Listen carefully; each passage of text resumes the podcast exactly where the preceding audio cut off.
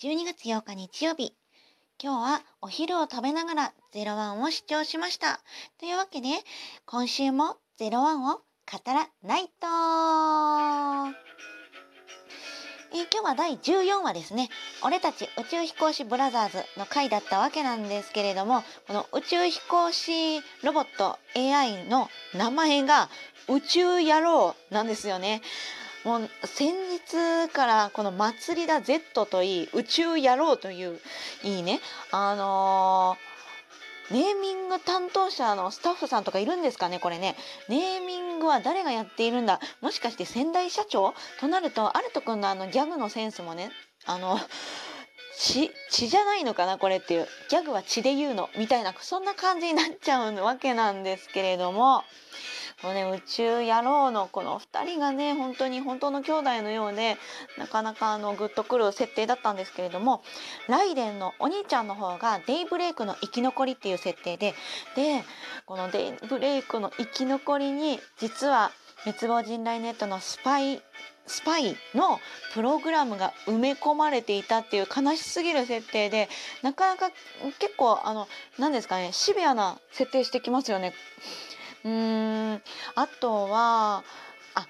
あの宇宙といえばオレンジのつなぎ出てきましたねこれちょっとかなりあのテンション上がったポイントでした私。えあとはですねこのねあの宇宙野郎はスタッフスタッフヒューマノイド？AI なんですけれどもこのスタッフがいるっていう設定いいですよね。宇宙ゼアの管理をしているスタッフがこの宇宙野郎たちなんですけれども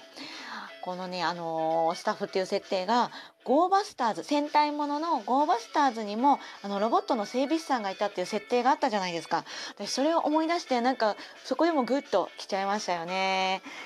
であとねこの宇宙ゼアっていうのが出てきたところであのいずちゃん言ってたじゃないですか。ゼアがあのー、危険かなんかなんか不審なところを自分で感知して自らの意思で新しい武器を作りました。言ってたのを聞いてなんかもうゼア自身がシンギュラリティ起こしてるんですかっていうそんな話になっちゃってるんですかね。えー、なんかそんなところでもおおおっとなんか話がすごい動いちゃってるんじゃないんですかねっていう感じなんですけれども